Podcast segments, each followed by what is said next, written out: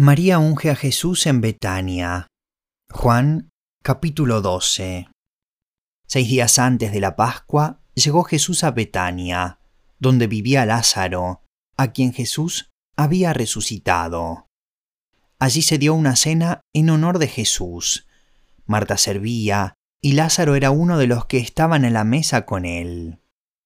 María tomó entonces como medio litro de nardo puro, que era un perfume muy caro, y lo derramó sobre los pies de Jesús, secándoselos luego con sus cabellos.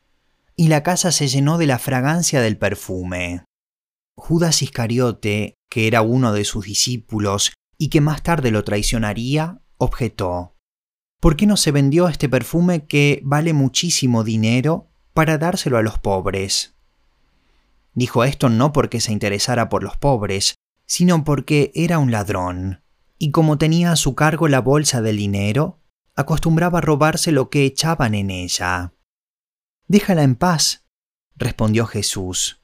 Ella ha estado guardando este perfume para el día de mi sepultura. A los pobres siempre los tendrán con ustedes, pero a mí no siempre me tendrán.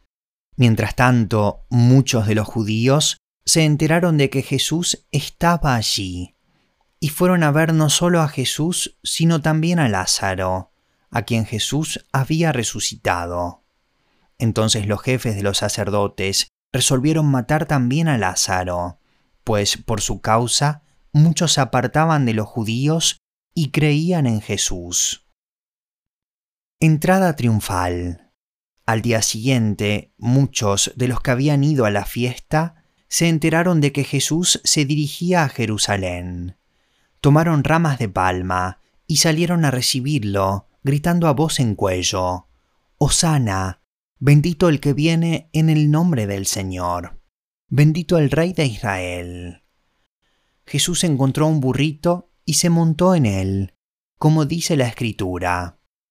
No temas, oh hija de Sión, mira que aquí viene tu rey, montado sobre un burrito.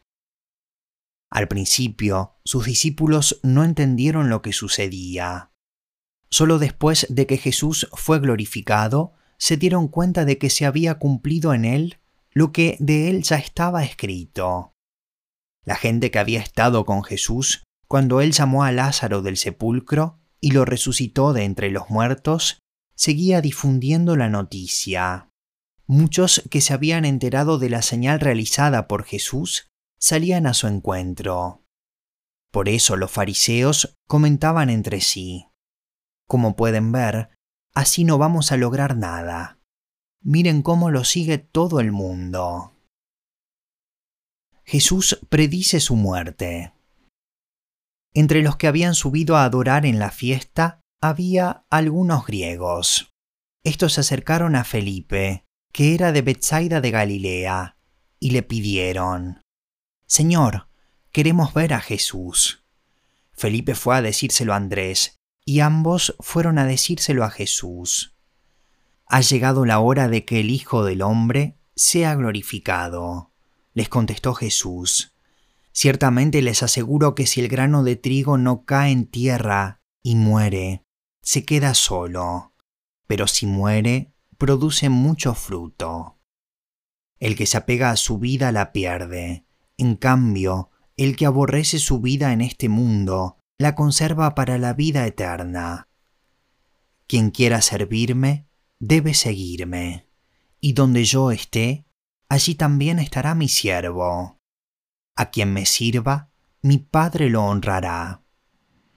Ahora todo mi ser está angustiado. ¿Y acaso voy a decir, Padre, sálvame de este trance? Si precisamente para este trance he venido. Padre, glorifica tu nombre. Se oyó entonces desde el cielo una voz que decía, Ya lo he glorificado, y volveré a glorificarlo. La multitud que estaba allí y que oyó la voz decía que había sido un trueno. Otros decían que un ángel le había llamado. Esa voz no vino por mí, sino por ustedes, dijo Jesús. El juicio de este mundo ha llegado ya. y el príncipe de este mundo va a ser expulsado. Pero yo, cuando sea levantado de la tierra, atraeré a todos a mí mismo. Con esto daba Jesús a entender de qué manera iba a morir. De la ley hemos sabido, le respondió la gente, que el Cristo permanecerá para siempre. ¿Cómo pues dices que el Hijo del Hombre tiene que ser levantado? ¿Quién es ese Hijo del Hombre? Ustedes van a tener la luz solo un poco más de tiempo, les dijo Jesús. Caminen mientras tienen la luz, antes de que los envuelvan las tinieblas. El que camina en las tinieblas no sabe a dónde va. Mientras tienen la luz, crean en ella, para que sean hijos de la luz. Cuando terminó de hablar, Jesús se fue y se escondió de ellos. Los judíos siguen en su incredulidad. A pesar de haber hecho Jesús todas estas señales en presencia de ellos, todavía no creían en él. Así se cumplió lo dicho por el profeta Isaías. Señor, ¿quién ha creído a nuestro mensaje? ¿Y a quién se le ha revelado el poder del Señor? Por eso no podían creer, pues también había dicho Isaías, les ha cegado los ojos y endurecido el corazón, para que no vean con los ojos, ni entiendan con el corazón, ni se conviertan, y yo los sane. Esto lo dijo Isaías porque vio la gloria de Jesús y habló de él. Sin embargo, muchos de ellos, incluso de entre los jefes, creyeron en él, pero no lo confesaban, porque temían que los fariseos los expulsaran de la sinagoga. Preferían recibir honores de los hombres más que de parte de Dios. El que cree en mí, clamó Jesús con voz fuerte, cree no solo en mí, sino en el que me envió. Y el que me ve a mí, ve al que me envió. Yo soy la luz que ha venido al mundo, para que todo el que crea en mí no viva en tinieblas. Si alguno escucha mis palabras, pero no las obedece, no seré yo quien lo juzgue. Pues no vine a juzgar al mundo, sino a salvarlo. El que me rechaza y no acepta mis palabras, tiene quien lo juzgue. La palabra que yo he proclamado lo condenará en el día final.